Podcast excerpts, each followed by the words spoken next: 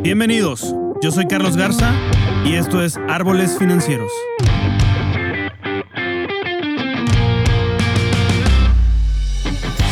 Este es un podcast dedicado al mundo de las finanzas, economía, liderazgo y vida, donde en cada episodio vamos a explorar los cambios que nos llevan a una paz financiera, así como las herramientas de inversión que podemos usar para hacer crecer nuestro patrimonio y lograr la libertad financiera. Todo esto visto desde una manera sencilla, práctica y aplicable a tu vida diaria. Quédate bajo la sombra del árbol financiero. Hey amigos, ¿cómo están? Muchas gracias por estar siguiendo este podcast de Árboles Financieros.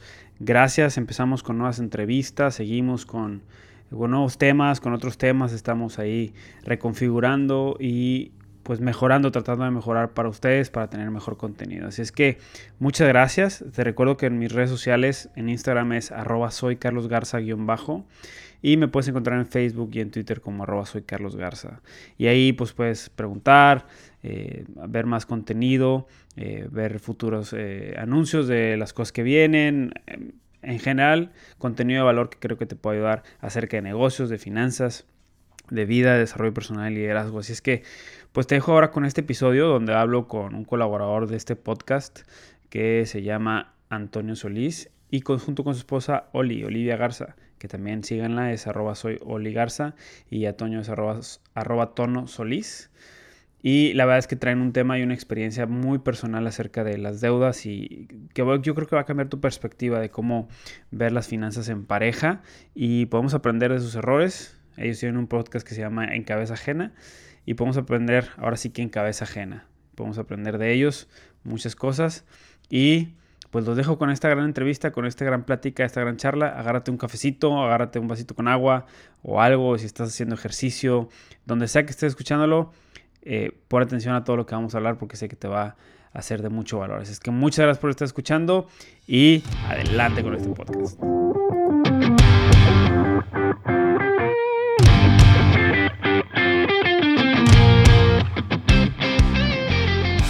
Amigos míos que están aquí el día de hoy presencialmente, porque lo habíamos hecho en todas las ocasiones de manera virtual.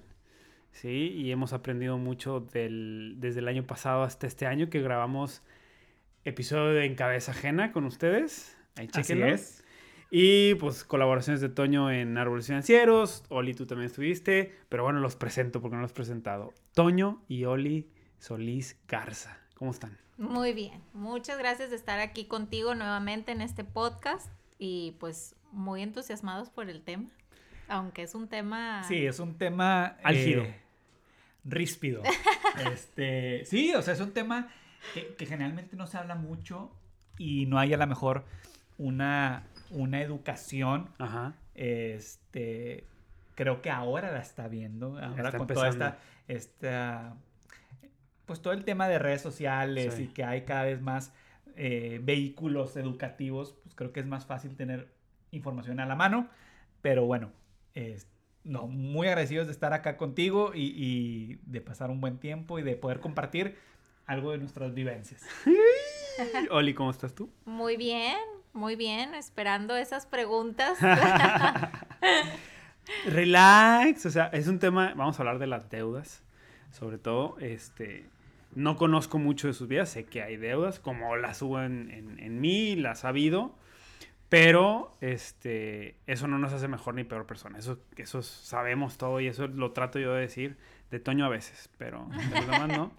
Este, eh, obviamente lo que no queramos, no vamos a hablar de cifras ni nada, simplemente, como yo lo he dicho muchas veces, todo este tema de las finanzas es 80% mental, 80% carácter, tu forma de ser, tu forma de pensar, y todo lo demás tiene que ver con matemáticas. Si, si, fuera al revés, no estaríamos endeudados. Creo yo. O sea, si le hiciéramos caso a las matemáticas, diríamos, no, no me voy a endeudar. Claro. Pero es mucho la parte emocional. O hace ratito estuve con ustedes grabando en cabeza ajena un episodio y hablaban de eso, ¿no? De que en realidad necesitas ciertas cosas. Claro. En realidad necesitas esto, el otro, el otro, o sea, o es una necesidad emocional que no la puedes suplir con otra cosa, ¿no? Entonces, y yo creo que muchas de las deudas vienen, bien a raíz de eso. Pero bueno, tienen 15 años de casados. Así es. ¿Cuándo los cumplieron? En Septiembre. Septiembre, 2 de septiembre. De el 2 este de septiembre de, este año, 15 años, se casaron en el 2005. 2005. un pollito, o sea, no manches. Este. Muy maduros en ese tema. ¿Qué, ¿Qué, edad tenían cuando se casaron? 23 y 22. No manches. Sí, sí. Oli 23, 23 y 22. Qué mentira, al revés. 23 y 22. Y bueno, ¿cómo empieza su vida? Luna de miel. ¿Se endeudaron para la luna de miel o no? ¿Se mm. endeudaron para la boda o no? Este, no, déjame te platico. Creo que hasta ahí este, todo iba bien. Algo que hicimos nosotros es que cuando tú te casas, o, al menos lo que hemos visto es que los papás tienen sus invitados y los papás, hablando de los papás del novio tienen sus invitados, los papás de la novia tienen sus invitados y obviamente los novios tienen sus invitados, ¿no? Entonces, lo que hicimos nosotros en ese momento fue, dentro de nuestra capacidad económica, lo que nosotros hicimos fue decir, oye, nosotros podemos, tenemos la capacidad, te voy a decir un número, de, de pagar 50 invitados, ok, eso fue lo que nosotros pagamos. Y luego nuestros papás dijeron, oye, pero yo quiero invitar, ya sabes, que, al, cliente, al cliente. Nosotros dijimos, ah, bueno, págalos tú, tus invitados, y con mis suegros igual, págalos tú, sus invitados. De esa manera no nos endeudamos. Para la boda no nos endeudamos. Ok. ¿Y la luna de miel? Y la luna de miel fue un regalo de mis papás, entonces tampoco nos endeudamos con eso. Entonces llegamos, digamos, llegamos. Comenzamos sin deuda. Sí, exactamente. Eso sí. ¿Y en sus vidas personales? Cero deuda. O sea, empezaron limpiecitos, haz de cuenta. Totalmente, correcto. Ok, ok. Pero, ¿y qué tanto conocían del tema financiero? De Tú eres financiero. Pues es que esa pregunta está de la fregada porque pues yo estudié finanzas. Entonces, técnicamente, eh. pues, ¿qué te puedo decir? Bueno, lo que te enseña una carrera, ¿verdad? No la práctica, más la, más la parte teórica. teórica pues, de... Y ¿sabes qué? Creo yo que te enseñan más en la carrera, por ejemplo, el presupuesto, que es un tema que lo ves en, en tu... O sea, lo ves en tu tema personal. Te lo enseñan no para que lo hagas tú, para que se lo hagas a una empresa. Pero te voy a decir algo, al menos en mi carrera, que es licenciada en Administración Financiera, yo tuve, eh, creo que dos materias. Una fue administración de, administración de empresas y negocios familiares, donde se habló mucho del tema personal. O sea, más allá del tema corporativo o de una empresa. Y creo, no estoy seguro este, si hubo una de finanzas personales. La verdad, creo que no.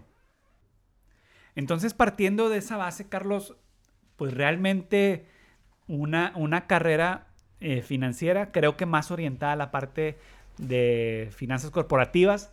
Entonces, si, si me dices, ¿qué aprendiste en tu carrera sobre la administración de tu dinero? O sea, tu dinero, tu persona, tu familia, cero. Ok. Ahora, saludos a los del sistema. se casaron chicos. Sí. O sea, se casaron chicos, Yo también con, con mi esposa. Pero este, bueno, ella más chica que yo. Ajá, sí, sí, yo me casé de 29 y ella de 22. Entonces, eh, a saltacunas, sí. Pensé que iban a decir eso, pero no, no, no. Aquí respetamos. Oye, entonces, eh, empiezan con cero deudas y todo esto por falta de conocimiento o por falta de ingreso. Pues, pues, pues no, porque... ¿Trabajaban los dos? Sí, los dos trabajábamos, exacto. Sí, pero también fue, pues no fue en, o sea, no fue con la conciencia de entrar con cero deudas, sino fue como... Llegamos así, quién sabe. Ajá. Exactamente, sí, no fue que hubiera estado bueno, oye, lleguemos con cero deudas por esto y esto y esto, ¿verdad? O buscando esto y esto otro. Fue circunstancial. Exactamente. Me estoy yendo un poquito a las bases para llegar a... claro, claro. ¿Hablaron del tema financiero antes de casarse?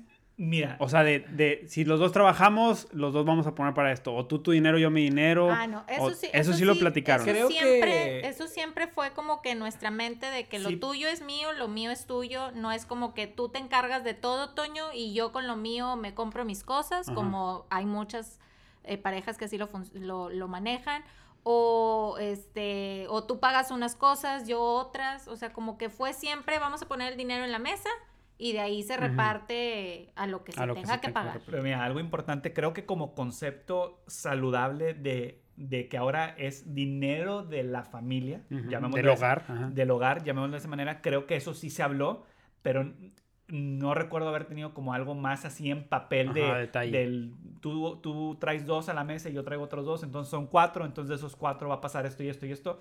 Eso sí no.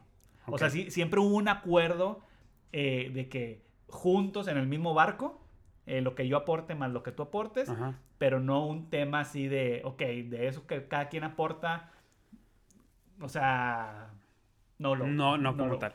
Muy bien cuando empieza el matrimonio, 2005, entonces este, empieza el matrimonio y cuando eh, se empiezan ustedes a dar cuenta que están cayendo en una deuda. Porque creo, o al menos en mi caso, a veces piensas que, que, o sea, llevas tu vida, etcétera, etcétera, y de repente dices, ah, caray, o sea, hay un momento donde, ¿a qué horas me metí en esto? Este, yo creo que fue aproximadamente a los... Este, pues ya llevábamos varios tiempos de casados. Yo creo, si no me equivoco, a lo mejor nos casamos en 2005. A lo mejor tres o cuatro años después de habernos casados. ¿Te hace sentido? Puede ser, sí. Sí. Es relativamente... Pues, Muy pronto. Sí, pero también me pasó lo mismo. Ok. O sea, no estamos tan mal. No estamos tan mal porque sí, a los, a los tres años, más o menos dos, tres años de casados, era de que, what? O sea, mi caso es, yo regresé con deudas de la luna de miel. Ok. O sea, en nuestro caso es, yo pasé la, me acuerdo perfectamente, pasé la tarjeta en el último hotel antes de regresarnos este, de, de, la luna de miel y no pasó la tarjeta de que estaba hasta el tope. Ok. o sea, así de plano. O sea, regresamos con, con muchas deudas. Porque queríamos cumplir el sueño de irte a Europa y todo eso. ¿Cómo le hiciste? ¿no? ¿Cómo, Alicia allá, pues son siete horas más, estábamos en París. Y, y ¿cómo se llama? Tenía, tenía un colchón. Ok. Un colchón en efectivo en mi tarjeta. Entonces, pues hablo al... Hablo, era, era, en la noche de allá, entonces todavía en la mañana de acá. Entonces me ya me acuerdo, me metí a la banca electrónica y ahí hice la transferencia para pagar, o sea, para pagar la tarjeta de crédito y poder volver a meter la tarjeta de crédito. O sea Sí, sí. Sí, tenemos también ¿Qué te puedo decir, no? Pero, Entonces, pero, pero lo paseado, ¿quién, te, lo quita? A ver, claro. Oye, pero fíjate, una relación bien, bien, bien importante es que sí, lo paseado nadie te lo quita, pero tampoco nadie me quita el año siguiente que de estrés. Totalmente. Pero de eso nadie te habla. O sea, sí, de eso todos nadie te habla, te dicen tú viaja, tú compra, sé feliz. Ámate a ti mismo. Ámate, date lo mejor. Sí. Pero Nadie sabe lo que tienes que sufrir, experimentar, vivir para darte esa vida que a veces no tienes para darte esa vida. Y es que no es nada más pagar, en mi caso de la tarjeta de crédito, no es nada más pagar los, vamos a poner una cifra, 5 mil pesos que, que, que pagaste. Es, como no los pudiste pagar en 30 días, tienes que pagar el interés sobre esos 5 mil pesos. Así es. Entonces la luna de miel que salía, según tu barata, ¿no? Te salió, carísima. Claro. Te salió carísima. Sí, eso está impresionante. Y, y, y, y, te lo prometo, no quiero ni siquiera ver los estados de cuenta de esa, de esa fecha, porque probablemente me salió tres veces más cara de lo que... De, lo, que era. hubiera costado de contado. De contado. Ok. Me explico. Entonces, este... Y no nos damos cuenta. Entonces, pero bueno, empiezan cuatro o cinco años y, empieza, y, viene un aha moment donde dices, ah, estoy en deudas. Sí, Sí, sí, sí, así ¿De los dos o de uno? De hecho, déjame te platico algo que yo no sabía, pero yo le debía a la universidad donde yo había estudiado. Ah, creo que así empezó yo a darme cuenta, me doy cuenta que estoy en buró yo, ¿por qué Te diste cuenta porque íbamos a sacar un carro. Nosotros cuando nos... Para los que están en Latinoamérica, el Buró de Crédito es una entidad financiera que te mide qué tan buen... Pagador. Pagador eres de, los créditos. Sería tu score. Tu score, ajá, tu eh, crédito. Cuando nosotros nos casamos, nos, nos fuimos a vivir a Estados Unidos este, por cosas de trabajo, finalmente no se logró el proyecto, nos regresamos y regresamos en ceros. O sea, así como nos habíamos ido, sin nada, regresamos, yo creo que hasta peor, porque era sin trabajo. Eso sí, sin deuda, pero sin trabajo, o sea... Pero en cero, o sea... en ceros de cero. Ah, fue un reset, un reset completo. total, entonces empecé a trabajar yo, Toño empieza a trabajar, obviamente pues empezando no con un sueldo tan alto, en ese tiempo vivimos en casa de mis papás, Este, pero pues ahí íbamos. Que, que nos dimos cuenta que Toño estaba en buró porque fuimos, queríamos sacar un carro porque no teníamos carro. Y ahí es donde él se da cuenta que está en buró de crédito. Entonces es Porque como le que... debía al TEC de Monterrey. Ajá. Saludos al sistema. Saludos al A ver, sistema. Este, sí, me tenían en el buró. ¿Y por qué le debías? Este, porque fuera.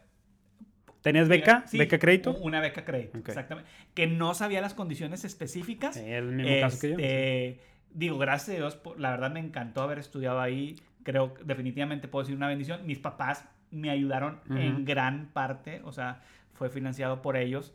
Este, no me arrepiento en absoluto, pero sí, no fue rollo del TEC, fue un rollo mío Ajá. que yo no sabía. No leíste las letras chiquitas. Exactamente, que hasta que, llegué- que hasta que pasó eso, fue que tuve que voltear hacia el TEC y a ver cómo está la cosa, cuánto te debo y qué hay que hacer y empecemos a pagar, ¿verdad? Ajá.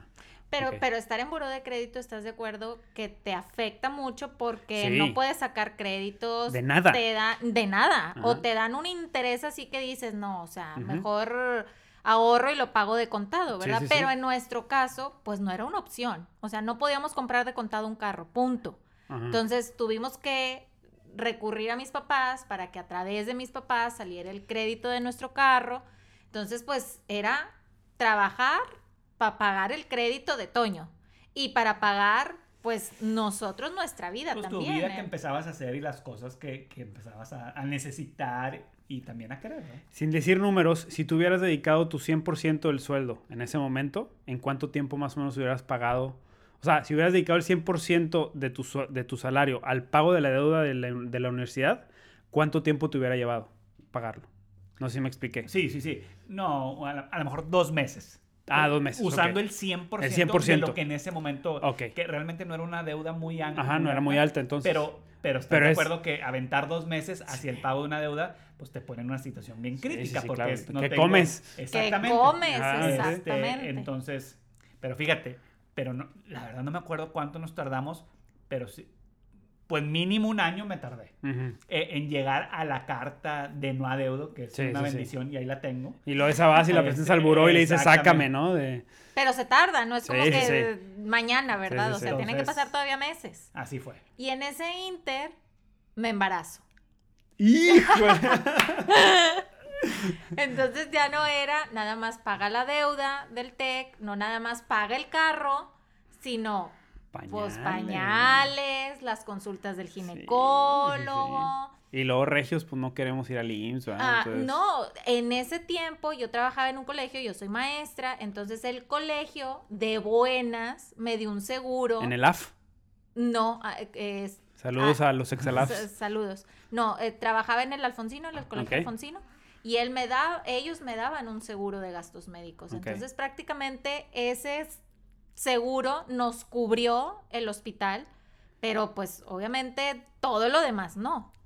Entonces era, pues paga acá, paga acá, paga acá, más el bebé, más todo lo que conlleva, más si vas a hacer este el baby shower y si le vas a invertir a esto y empiezas con todo este rollo cultural de pues tienes que hacer la- la- el festejo y tienes que comprar cierta marca y tienes Pero, que pero eso empieza desde que te alivias. O sea, Sí, que en el que cuarto, va- el cuarto del hospital que ponle el Ah, pizza sí, boy y luego da los regalitos y entre más padre es el regalito, parece que más el niño viene más Exacto, real, ¿no? O sea, no sé. totalmente.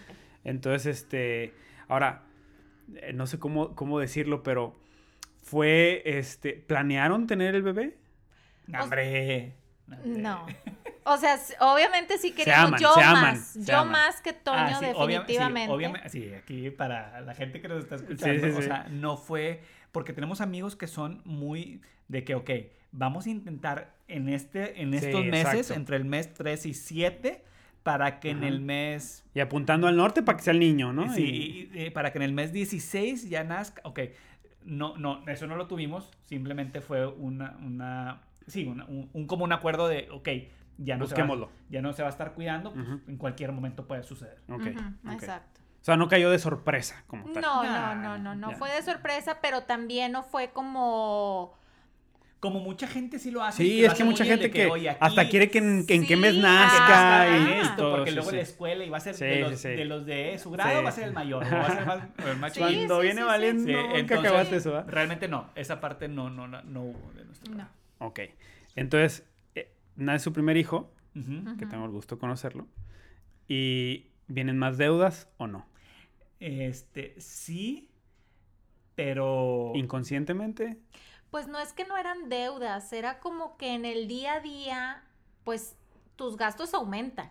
Okay. Entonces nuestros gastos aumentaron y a lo mejor nuestro, nuestro salario no aumentaba tampoco tanto. Entonces era como, pues sigues pagando deudas, sigues pagando un carro, ahora tienes un hijo, ahora tienes más responsabilidad, más gasto pero las entradas no, o sea, no crecieron, o sea, a lo mejor se mantuvieron, entonces sí fue un tiempo donde a lo mejor agarramos unas tarjetas de, yo agarré tarjetas de crédito por mi trabajo y ahí fue donde empezamos como que a utilizarlas y sacarlas así al quite, pero no era como que comprabas y luego lo pagabas, o sea, pues a lo mejor no, o sea, dejabas que el interés te comiera, te comiera, te comiera hasta que llega un punto en el que dices, pues ya la tengo topada y... A ver, y una pregunta, ¿la tarjeta de crédito para qué la usaban?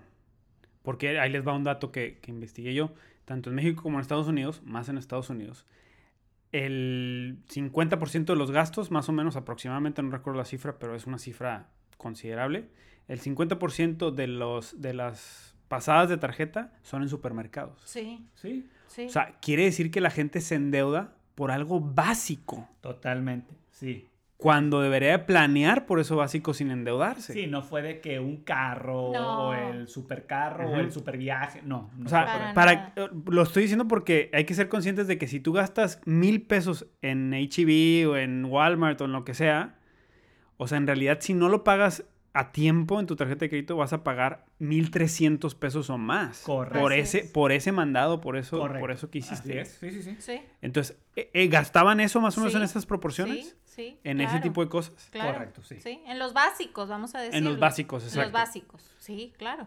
Y Totalmente. ¿Y llegaron y pagaban la tarjeta a tiempo o no la pagaban a tiempo? Pues cuando se podía. Sí, o sea, no era una prioridad. No era cuestión administrativa, sino cuestión de Ahí la tenemos como un fondo. Sí, como un fondo. O sea, nunca, nunca fuimos de esas personas que hay muchísimas y que admiramos mucho que dicen, voy a comprar unos zapatos de 500 pesos. Bueno, los primeros 500 pesos que me caigan, los voy a poner en la tarjeta para nunca tenerla sobregirada o, o, sin saldo o así. No, eso no, nunca fue como que nada de, lo nuestro. O sea, era pues úsala y pues cuando tengamos la vamos pagando y pagamos el mínimo. Siempre pagamos el mínimo. Entonces, pues nunca le adelantas. Nunca le adelantas. Nunca terminas de pagarla. No sé si han visto, cuando, ahora son más electrónicos, pero antes, en esas épocas, 2010 todavía, y todavía siguen llegando los estados de cuenta impresos, pero abajo en letras chiquitas dice, si usted paga el mínimo, que es tanto, se va a tardar tanto en, liquidar la deuda. Y son años. Sí, sí, sí. Son una de 50 mil pesos en tarjeta de crédito, son años en pagar el, el, mínimo. Entonces digo, dato aparte. Pero sigamos con, su historia, que, que, ya se está poniendo buena porque a lo que voy va incrementándose conforme el tiempo. Ok, ok. Sí. Entonces, a ver, nace, nace el primer hijo, este, que tienen tres varones, tres hombres. Y luego, este, Toño cambia de trabajo. Cambiaste de trabajo. Bueno, pero para esto, bueno, nosotros damos un, eh, un brinco a, rentar ahora una casa. Ok. Este, y bueno, ahora es, es una renta. Es conseguir, bueno, no, sí, conseguir porque tienes que dar un depósito muchas veces de dos meses, más tu mes, más comprar todo desde cero. Sí, sí, sí. Este, Muebles, refris, colchones. olvídate de eso. Eh, trapeador, esponjas para lavar, que es un dineral, se te va un dineral. y mucha gente no lo considera, no lo ¿eh? considera. Pero ahí se te va una lana cañón. En cucharas, en así los... En armar la casa. Sí, sí, sí. Entonces, fue así y, y bueno, llega, llega Juan David, que es nuestro hijo de en medio. Este. Y justo en. Fíjate, entonces ya traíamos. Fíjate lo que pasa, es que realmente, o sea. que ojalá que esto le pueda servir a Sí, es que ese es el eh, propósito, exacto. Este, Porque creo que habemos muchos en, una situación muy este, similar. Y, y, te platico algo con la confianza, pues sí, a veces te da mucha pena hablar de esto. Ah. O sea, te pone en una posición muy, vulnerable. No, pues sí, y vulnerable está súper elegante. O sea, está de moda. Sí, o sea, este, no, una posición. Pues, te sientes ridículo, ¿no? Te sientes. Híjole, pues sientes muchas cosas. O sea, y te digo esto porque son cosas a lo mejor que yo he sentido. Que, que, que, siempre te digo esto de que la gente que habla de, de finanzas, y, pues, si te hablan, te hablan de presupuestar, pues sí, pero, o sea, hay algo, o sea, es muy fácil decir, ten un millón y administrame. Ajá. Sí, entonces, pero bueno, me salí de tema.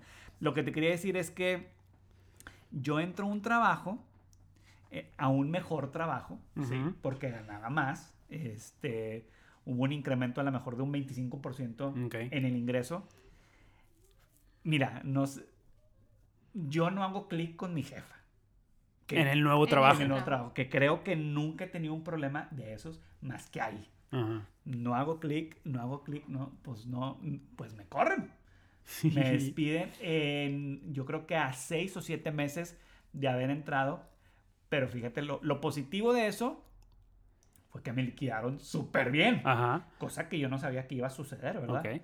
Y eso nos ayudó para voltearnos y con la mano en la cintura pagar todas nuestras deudas. Pagamos todo. Otra vez en cero. Otra vez en cero. Todo, todo lo pagamos. Con esa, con esa liquidación, la verdad. O sea, fue un despido que podría haber sido muy malo, pero lo bueno fue que nos permitió pagar nuestras deudas. Y prácticamente ya tenía el otro trabajo listo. Entonces, ah, eh, sí, sí, claro. Eh, pero fue otra vez, otra vez desde cero. Mira, no hemos llegado a esa pregunta la mejor, pero yo creo que nuestro problema ha sido las empezaderas en cero. Hemos tenido muchas empezaderas. Muchos resets. Muchos resets. Muchísimos. ¿Y por qué?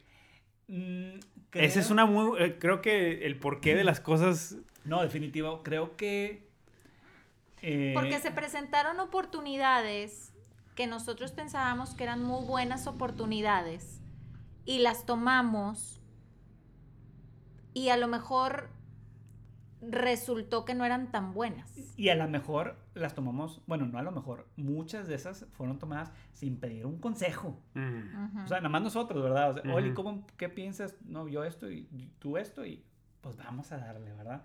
Entonces, Hoy damos gracias a Dios por todas esas. Es que es lo que te iba a decir también, porque... Pero, pero no sí. No fue nada sencillo. Pero como tú dices, o sea, esto es la, la parte negativa. Ok, pagamos todo, rápidamente ya tenía otro trabajo, que gracias a Dios creo que históricamente, eh, laboralmente me ha ido bien, pero ahorita hablamos de algo así. Pero, entonces, pero fue otro reset. Empezar otra vez de cero. ¿Cuántos reset han tenido en los últimos en los 15 años? Déjame te digo, porque después del nacimiento. si vieran la cara, amigos. Nace nuestro segundo hijo y al año. Hay otro reset. Nace nuestro tercer hijo. Entonces. Y ahí hay otro reset. Nace nuestro tercer hijo y nos vamos a vivir a McAllen. Entonces empezamos otro reset. En McAllen, sin nada, sin nada. pero ya con tres hijos. Es que eso es lo... O sea, si tú lo haces soltero, no pasa nada, somos tú y yo, pero ahora cargábamos con tres hijos. Que comen y que no les puedes poner pausa, ¿no? O sea, que siguen creciendo. Y que llegas a Estados Unidos sin seguro de gastos médicos, que llegas a, a Estados Unidos pues buscando la oportunidad. Toño iba con un trabajo, pero después también lo corren del trabajo, también por situaciones que sucedieron. En McAllen. En McAllen nos tenemos que cambiar de casa, empezar otra vez de cero, buscando un trabajo. En ese entonces Toño encuentra un amigo que le ofrece hacer un, negocio, un, servicio y pues le iba bien y todo, pero... Pero no era suficiente. Pero no era suficiente. Entonces fue, ¿sabes qué? Vamos a regresarnos a Monterrey. A empezar, de cero. A empezar de cero. Otra vez. Híjole. Pues ahí llevamos cuatro, yo creo. Cuatro y con tres hijos. Cuatro y con tres hijos. Ok, estamos hablando que ahí tenías 28, 30. Este, no, en el momento... Eh, eh, cuando regresamos a Monterrey de haber vivido en McAllen fue el 2013. Entonces hace 7 años, 32. Sí, 31, 32, exacto. Ay, Juli, entonces este... Y llegamos de cero otra vez a vivir a casa de mis papás, porque llegamos en pero con tres hijos. pero con, tres, hijos. Y, y, bueno, y empezar otra vez de ceros. Gracias a Dios me fue. Es, históricamente creo que ese ha sido mi momento laboral y de crecimiento mayor. mayor. Sí, que fueron tres años y medio muy buenos. Muy, muy Y luego llegó otro reset. A ver, pero antes de que llegue ese reset Ahora estamos hablando de deudas. Entonces, en ese momento se regresan a Monterrey, ¿sí? Eh, con deudas. Ah, con muchas deudas. a eso iba. Es en el, en el reset que me platicaron del segundo hijo, ahí pagaron todo, te corrieron, bla, bla, bla, pagas todo. Empiezo a traer deudas por los mismos hábitos que no se cambiaron. Eh, porque una cosa es pagar deudas y otra cosa es cambiar hábitos que te llevan a en, en esa parte fue porque no había de o sea, no había un ingreso, o sea, cuando estábamos en McAllen fue oye, pues, ¿qué hacemos? ¿No? Pues hay este negocio y, y, y, y puede ser que, que, eso es material para otro, para podcast definitivamente. Entonces fue como que, pues, saca de aquí o pide de aquí o usa esto de acá. Entonces al llegar a Monterrey, pues llegamos ya con, con un nivel de, de, deuda alto. Lo positivo fue que, como te digo, me empezó a ir muy bien. Entonces, no nos quedamos sin deuda, pero estábamos pagando, o sea, pagos fuertes. O sea, yo te, o sea, pago, no sé, pagar 20 mil, 30 mil, 50 mil a la deuda mensualmente, o sea, me estaba yendo muy bien. Sí, sí, sí. Y, y no me afectaba, no nos afectaba. Obviamente, pues sí nos afectaba, ¿verdad? Porque pudimos, oye, eso lo podías invertir, en una casa, crecer, etcétera. Pero bueno, pero gracias a Dios estábamos saliendo, ¿no? Entonces, eh, que se vale, o sea, no es que esté mal. Sí, son tres años y medio y empieza un reset. A ver, ¿y ese reset qué onda? Lo mismo, Estamos hablando de 2016. sí, sí, eh, o un poquito más allá, pues buscando a lo mejor una, un crecimiento, como que independizarme de lo que estaba haciendo en la misma industria, este, buscando que iba a estar mejor, no funciona, este, no funciona, te estoy diciendo, ya estamos en el 2017, más o menos, y 2018, en, eh, arranca 2018 y es cuando vemos una oportunidad de, de, decir, oye, está esta oportunidad de irnos a Houston a vivir, vamos a hacerlo. Y, y, al llegar a Houston, o sea, hace dos años exactamente, empieza, esperemos que nuestro último reset de mucho tiempo. Y te digo esto porque creo que hoy, hoy hay una conciencia de lo que significa un, comienzo, O sea, hoy hoy una conciencia, entonces ahorita que decíamos, oye, pues sí, tienen dedos, pues sí, sí tenemos, ¿verdad? O sea, pero nos ha costado, hemos bajado, ahorita en pandemia eh, le hemos bajado a la deuda, que, que es, es, un, es un win para nosotros, pero sigue habiendo eh, cosas ahí, ¿no? Entonces, eh, si me preguntas por qué, creo que puede ser finalmente el responsable somos nosotros. Eso nos queda requete claro. ¿verdad? nada hacerse la víctima de, ah, es que no te queda. la situación de afuera que me llevó a... No, no. En hablando de eso, nuestra conclusión es, nosotros hemos sido responsables en un 100% de las decisiones, pero ahora creo que con mayor madurez, podemos decirte, a lo mejor nos faltó a nosotros pedir un consejo, este, estudiar, eh, juntarnos con a lo mejor con gente, amigos o con parejas este, que llevaban muy bien e, esa parte. Este, nunca hubo e, eso, ¿no? Entonces, ¿Y por qué no pedían?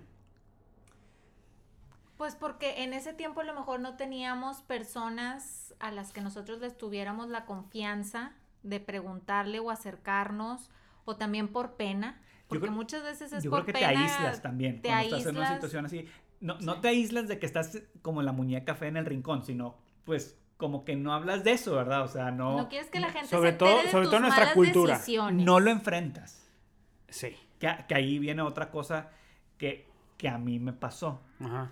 ¿Te la cuento? Échale. Este, que, que, yo siempre tengo este discurso contigo, que a ti te gusta el tema de las finanzas personales, que, que te dicen, ok, bueno, vamos a pagar deuda, entonces minimiza todos los, todo el gasto que puedas. Ajá. Este, por ejemplo, si tienes cable, quita el cable. Sí, sí. quita Netflix, quita... Quita Netflix, quita Disney Plus, quita todo, ¿verdad? Pero te digo, o sea, pero nadie te habla de generar más ingreso. Exacto. Entonces, algo que a mí sí me pasó, porque esto me llevó a estar en una situación acá medio mental, Depresiva. anímica, digo, realmente bien cortita, y eso tú lo sabes. Este, pero, pero el pensar que las cosas se iban a acomodar. Sí, no, no, no, es que no se acomodan. Tú tienes que tomar decisiones. Exactamente, el, el pensar de que, ay, voy a empezar a ganar más. O, ah, cuando pase esto, pues se paga esta deuda. Es que eso no lo dicen, ¿eh? A mí me lo dijeron. Es, entre más edad tengas, más vas a ganar. No necesariamente. No necesariamente. No, o sea, y a lo mejor sí, pero así como más. Pero por la inflación, no este, por. Sí, o sea, pero ya no eres, digo, al menos para nosotros no era el mismo caso, porque ya había tres niños más y tres colegiaturas más, este, y todo es más, ¿verdad? Entonces, creo que, que ahora en una conciencia en acuerdo, creo que, nos queda muy claro. Por... Te voy a decir, ah, bueno, tú lo sabes. Sí, ya, aquí, ya estoy como tú, que no dejo hablar a nadie. este, hace poco eh, se nos presentó una oportunidad de tener un reset. Otro. Yo, yo te, cuando, cuando, ha habido resets, chistosamente, yo me, yo, yo me enfoco mucho en Oli y en Héctor. Ok. No que los otros dos no los no, no, atención, pero para mí es muy importante. Héctor es nuestro hijo más grande, entonces como que a ver qué... los otros dos se adaptan a lo mejor más fácil. Creo que sí, o sea, como cuál es el feeling que veo en ella y en él. Entonces, hace unos meses, justo empezando la... Bueno, en julio, ¿sí? Ahorita estamos en diciembre, en julio, hace seis meses. Sí. Este, se nos presentó una oportunidad creo que en un 80% alineada a nuestras a nuestro convicción de vida nuestro propósito, algo así. Este que era migrar nuevamente a otra ciudad era irnos a otra ciudad en Estados Unidos pero era de cero. O sea era ir a explorar una ciudad que sí al menos ahorita viviendo acá en Texas pues Texas para los que vivimos muy cerca de la frontera pues es, lo conoces, conoces un poco de la cultura, de la gente, de los lugares, del clima, de las costumbres, etcétera, ¿no? Entonces era irnos a una ciudad más hacia el norte de los Estados Unidos, este, un proyecto, entre comillas, garantizado y una promesa de que no, aquí vamos a, ya sabes, ¿verdad? y, y, como decimos, o, sea, esa perra ya me mordió, o sea, ya no te la hacen, ¿verdad? O sea, y, y por más gente buena, pues sí, o sea, yo, yo le decía a la persona que me está invitando. Le digo, mira, este, está muy padre todo lo que me estás diciendo, pero el riesgo cae sobre mí 100%. Tú no pierdes nada. Si esto, todo lo que, todo esto tan bonito que me estás platicando, si no sucede, tú, tú no te afecte nada. Tú tienes tu trabajo, tus niñas en las escuelas, todo, pero a mí me pones una situación de riesgo, porque el riesgo recae, vaya la redundancia, recae en un 100% sobre mí. Y ya no estamos hablando de un reset, estamos hablando de dos. Exactamente. Porque es el primer reset que hiciste de, o que harías o que hubieras hecho de cambiarte de ciudad. Y, luego si no funciona, pues es... Eh, exactamente. Entonces, eh, ¿qué nos ayudó? Bueno, pedimos consejo. Eso fue algo que hicimos intencionalmente. A ti te lo platiqué inclusive. Este, pedimos consejo. Eh, lo platicamos Oli y yo. Y, y nos fuimos, creo que por primera vez nos fuimos, nos fuimos mucho a la parte fría, así como son las matemáticas. Sí, sí, sí. 2 más 2 igual a 4. Y no da. Y no da. Entonces fue por primera vez decir, ¿sabes qué? No, 2 más 2 está, dice que aquí es 3. No, no nos vamos. Que en otro momento a lo mejor sí lo hubiéramos tomado, porque sí somos personas arriesgadas, la verdad nos hemos dado cuenta de eso, porque una persona que no fuera así no hubiera hecho tantos resets en su vida. Ajá somos arriesgados. No, le tienen miedo al, riesgo, ¿no? No, no le tenemos miedo, pero ahora. sí. sí, no, pero ahora, después de tantos años y después de tantas experiencias y después de tanto dolor. Ajá.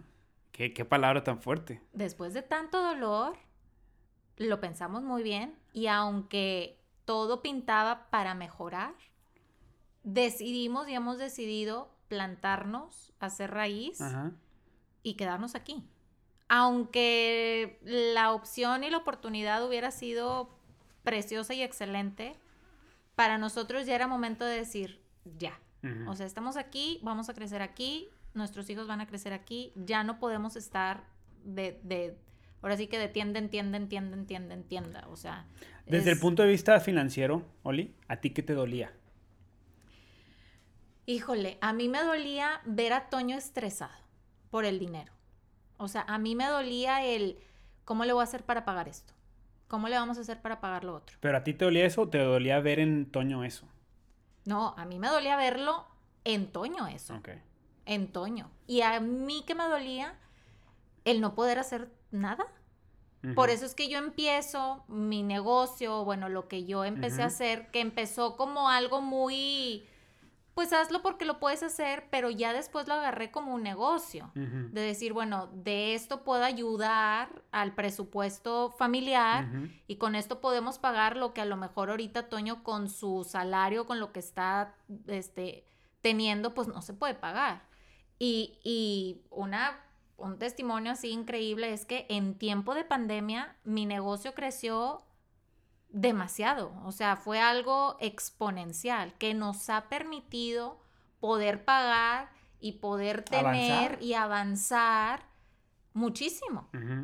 Pero algo de lo que compartíamos en, en nuestro podcast era eso, o sea, llegas a un punto en donde eh, la presión social sí te lleva muchísimo y más cuando vienes de una cultura de donde nosotros venimos, a endeudarte mucho, no porque tú quieras las cosas o porque las necesites realmente, sino porque es una forma de demostrar que eres exitoso, que eres importante, que te va bien, que eres importante, que eres este, una persona triunfadora. Y empiezas a endeudarte pensando que comprando esto, que yendo a estos lugares, que teniendo ciertas cosas, la gente te va a querer más, te va a procurar más, te va a admirar más.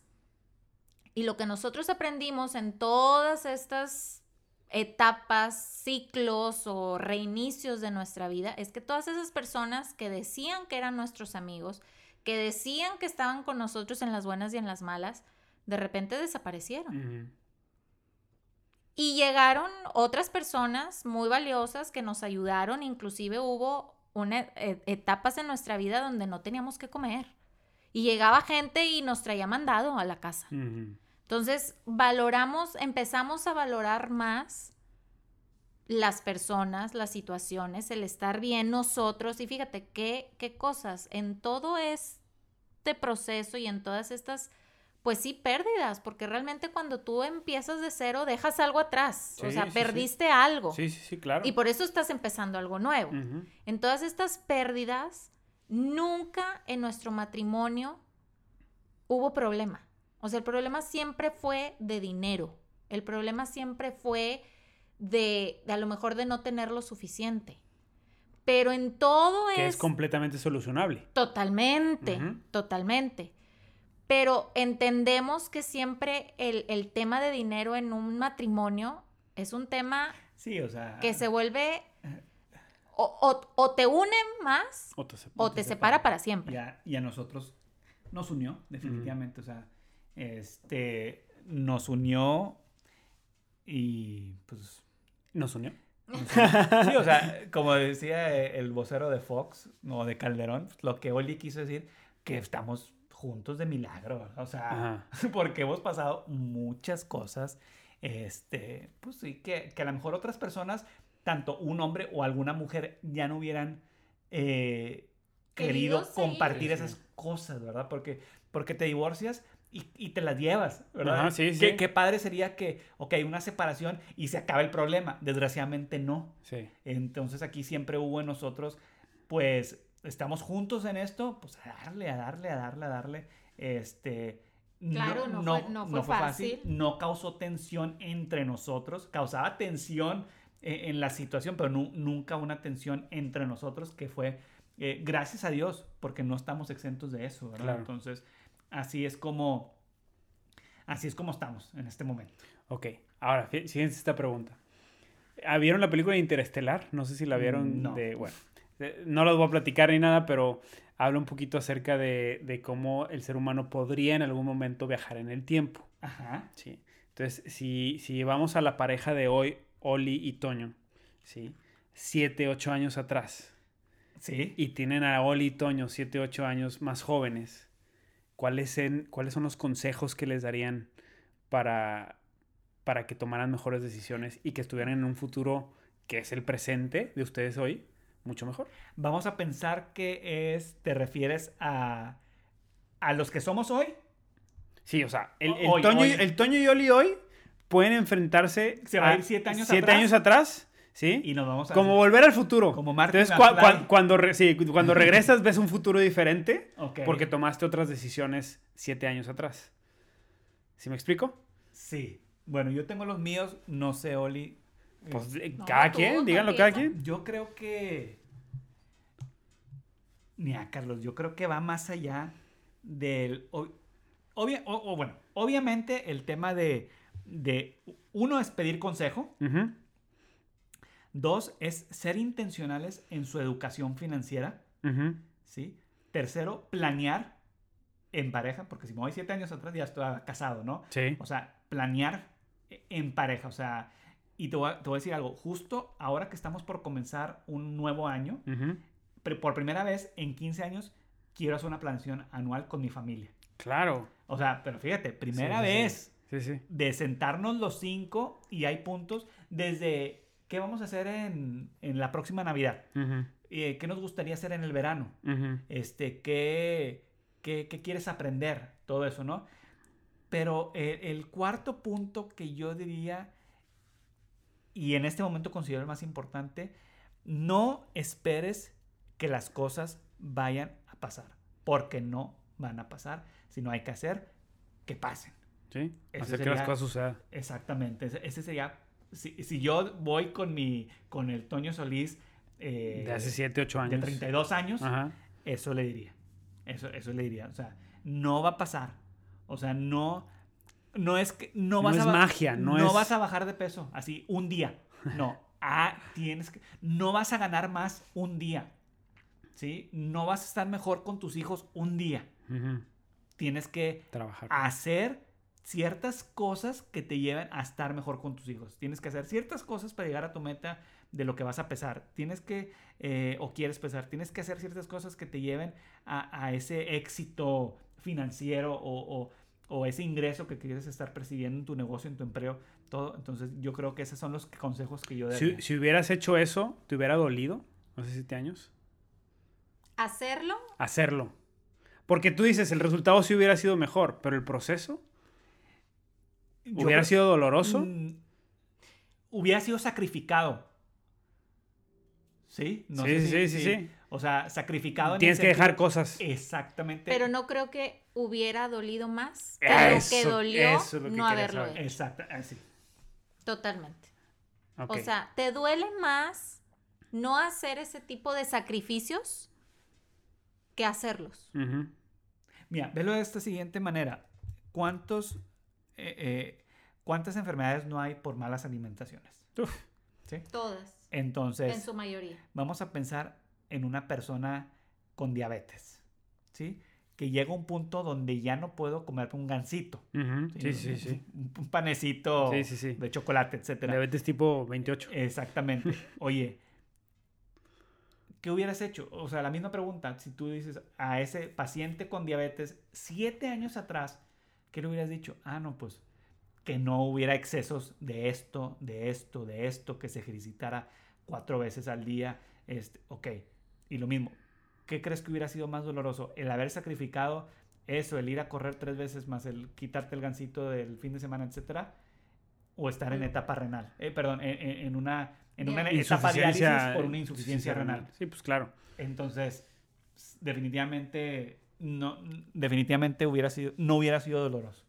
¿Y Oli? ¿Tú qué le dirías a la Oli de hace 7, 8 años? Yo le hubiera dicho que como mujer, y bueno, a lo mejor a las mujeres, eh, no, no te dejes, no te dejes guiar por lo que otras mujeres eh, buscan, tienen, compran, porque ahora, digo, hace siete años ya las redes sociales existían, no como ahora, pero siempre ha estado como que la imagen de, de la mujer que se casa con el hombre eh, que le va a dar casa, carro, viajes y que la va a tener enjollada y que la va a tener comprándose la mejor ropa y, y todas aspiramos, o sea, como que te meten ese chip en la cabeza, decir, bueno, ¿para qué realmente, o sea, eso te va a traer verdadera satisfacción. O sea, no es necesario tener todo eso para ser feliz, porque hay muchas mujeres que tienen todo eso, que su marido les compra todo eso o que ellas trabajan y son exitosas en sus, en sus trabajos,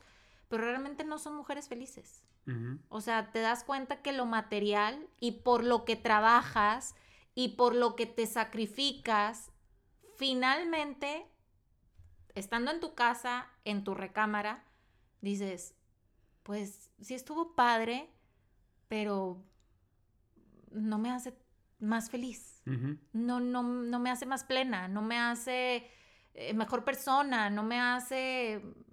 Y, yo sí luché mucho con esa mentalidad de que tenemos que comprar, tenemos que vestir, nuestros hijos tienen que ir a cierta escuela.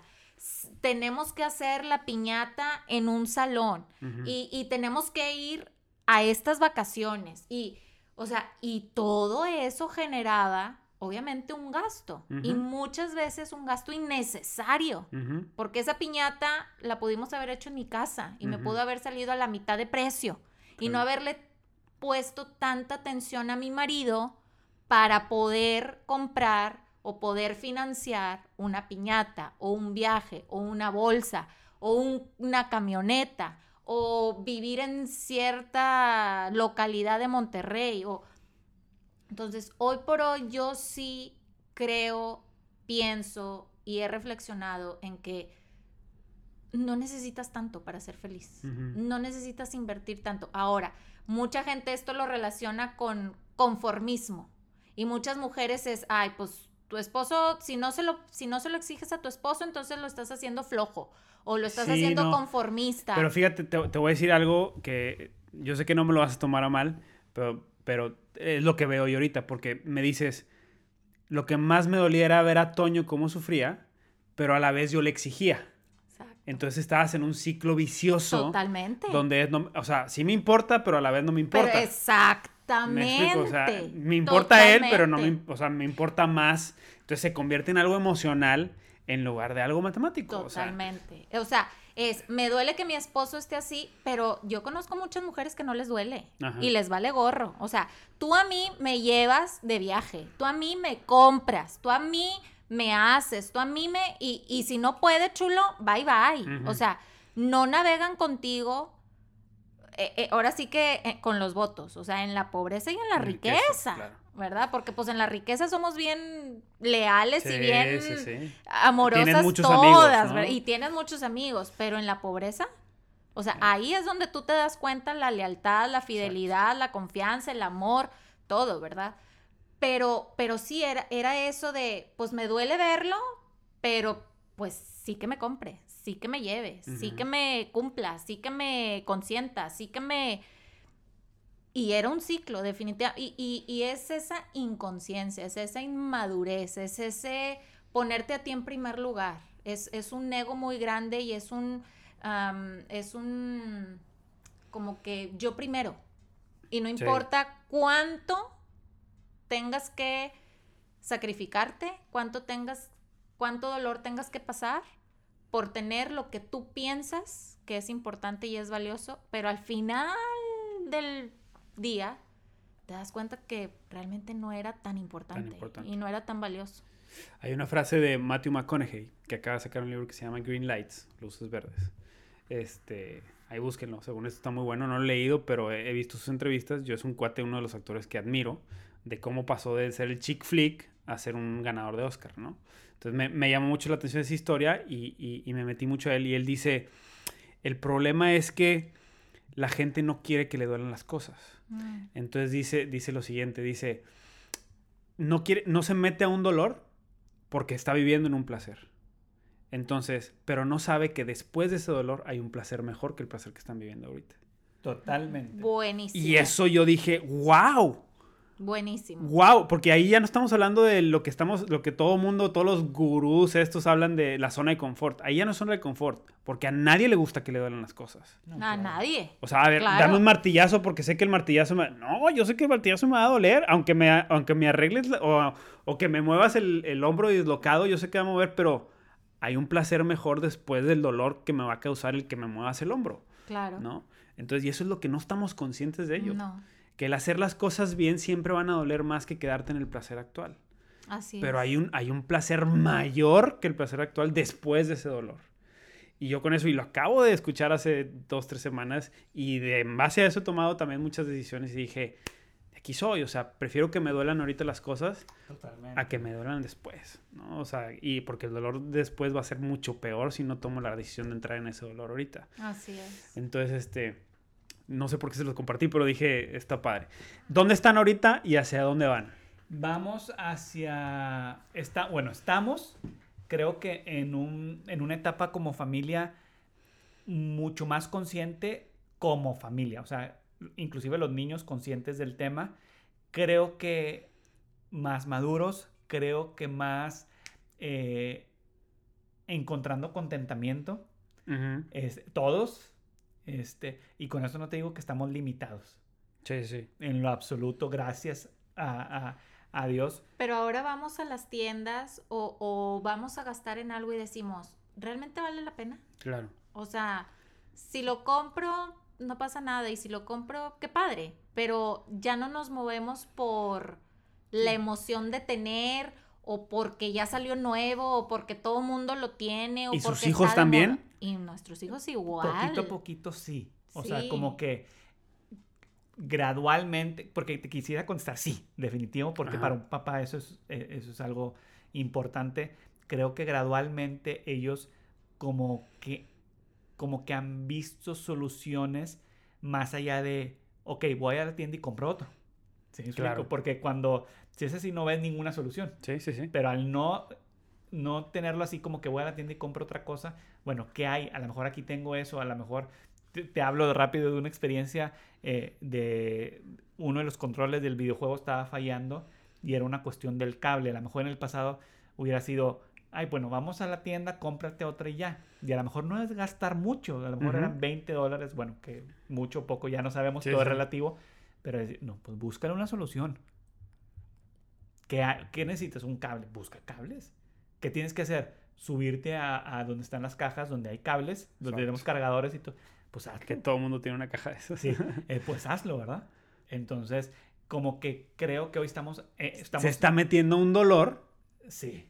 ¿Verdad? Eh, que es ahorita mejor el subirse, el esforzarse, a que luego tener que pagar la deuda de un control nuevo. Te voy a sacar de tu zona de confort. Exacto creo que estamos en una etapa de salirnos de nuestra zona de confort por un bien mayor. Sí, como este, eh, eh, como el ejemplo del, del no te comas el, malvavisco, ¿verdad? o el bombón, ah, sí, ¿verdad? Entonces ahorita se lo pones a los niños. Creo que ahorita estamos en una etapa donde tenemos la mesa servida con bombones, pero no los estamos comiendo. sí, o sea, en, un proceso de... Porque si lo siembras a lo mejor vienen más bombones. En, este, en este, sí, o porque realmente no necesitas el bombón. Y en este ligado al tema de, esta satisfacción postergada. Este, que a lo mejor ahorita no, porque viene algo mejor, ¿verdad? Entonces, estamos así. Si hay deudas, creo que estamos, estamos muy cerca de, terminar. Esa era mi siguiente pregunta. ¿En cuánto tiempo planean terminar? En los próximos seis meses. Uf, perfecto. Si todo se acomoda así, e, es... Creo que no es ni el escenario pesimista ni el optimista, es un escenario real. Eh, eh, en base a lo que tienes ahorita. Conservador. Conservador. Exactamente. Entonces, este. Y, con una conciencia, muy conscientes de que hay una deuda y que hay que, hay que hacer todo lo que sea Por salir para salir de ahí. Yo les voy a pedir un favor ya para terminar. Les voy a pedir un favor y, y, si quieren tómenlo, si quieren no lo hagan. Pero el día, el día en que vayan a hacer el último pago, el último dólar que pongan en el pago de dólar, peso, no sé en qué moneda tengan la, la deuda, celébrenlo. Esas son las cosas que sí se deben de celebrar. Así es. Porque yo, yo cometí el error de no celebrarlo. Ok, Entonces, cuenta con eso. Celébrenlo. Eh, pensé que nos ibas a invitar a un podcast o, te grabas así dando el pago ahí del banco y todo. No, te grabas o algo, no sé, este, pero, pero celébrenlo. definitivamente sí lo vamos a hacer porque... No te estoy diciendo que te endeudes por celebrarlo, pero, pero, es... ha sido un trabajo, ha sido un trabajo de todos y, y yo creo que hoy no puedes decir, estás bien o estás mal, no, simplemente estamos y, y hay que salir adelante de esta situación. Te aseguro que no van a volver a cometer los mismos errores, haya o no resets, porque eso no, tampoco hay cosas que no podemos controlar.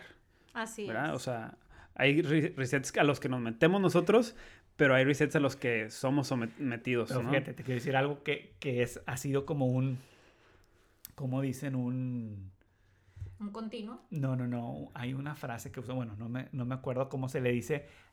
Es una, una palabra o una filosofía de vida que nace de, de, de, pues de la Biblia, que habla de que todo aquel que crea estar firma, firme, eh, cuide que no, cuide que no caiga.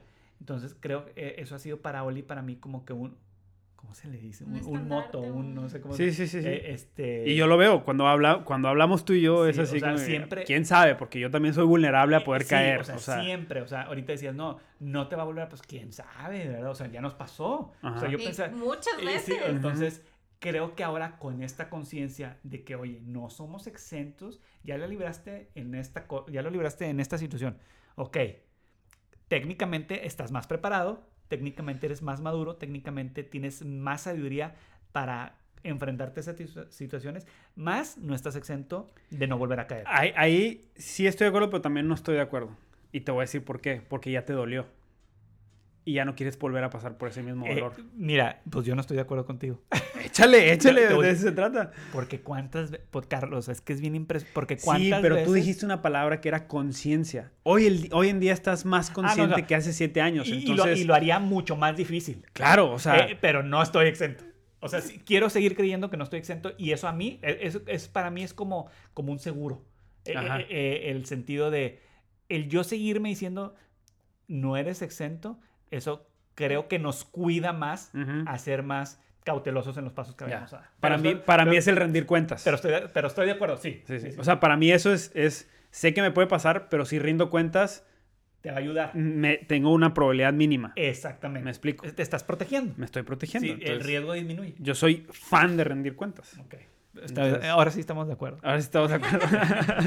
Oigan, chicos, pues muchas gracias. Oli, no sé si tengas algo que agregar. Muchas gracias. Yo espero que que nuestra experiencia, que lo que nosotros hemos pasado, no le pase a nadie, porque realmente es difícil, es duro, lloras mucho, o sea, eh, entras en una etapa de, mucha, de mucho dolor, de, de muchas lágrimas, de, de, hacerte muchas preguntas, de sentirte solo, de que la gente te abandone, de que te sientas terrible contigo mismo por las malas decisiones que tomas y no está padre, o sea, no está padre y, y, qué bueno sería que las parejas que están apenas a punto de casarse, o los que estén solos, o los que estén solos, o los que ya estén casados y estén pasando por una situación difícil en sus finanzas, tomen el consejo, o sea, vean cómo le ha ido a otras personas, cómo han salido y ojalá que no tengan que pasar por tanto dolor como nosotros para hacer cambios, para hacer ajustes, para para no aventarse como alborras, como para que no se les haga fácil, ay sí, ahorita lo compro y mañana lo pago, y, pero pues no sabes mañana qué rollo, o sea, claro. entonces yo sí espero que la gente pueda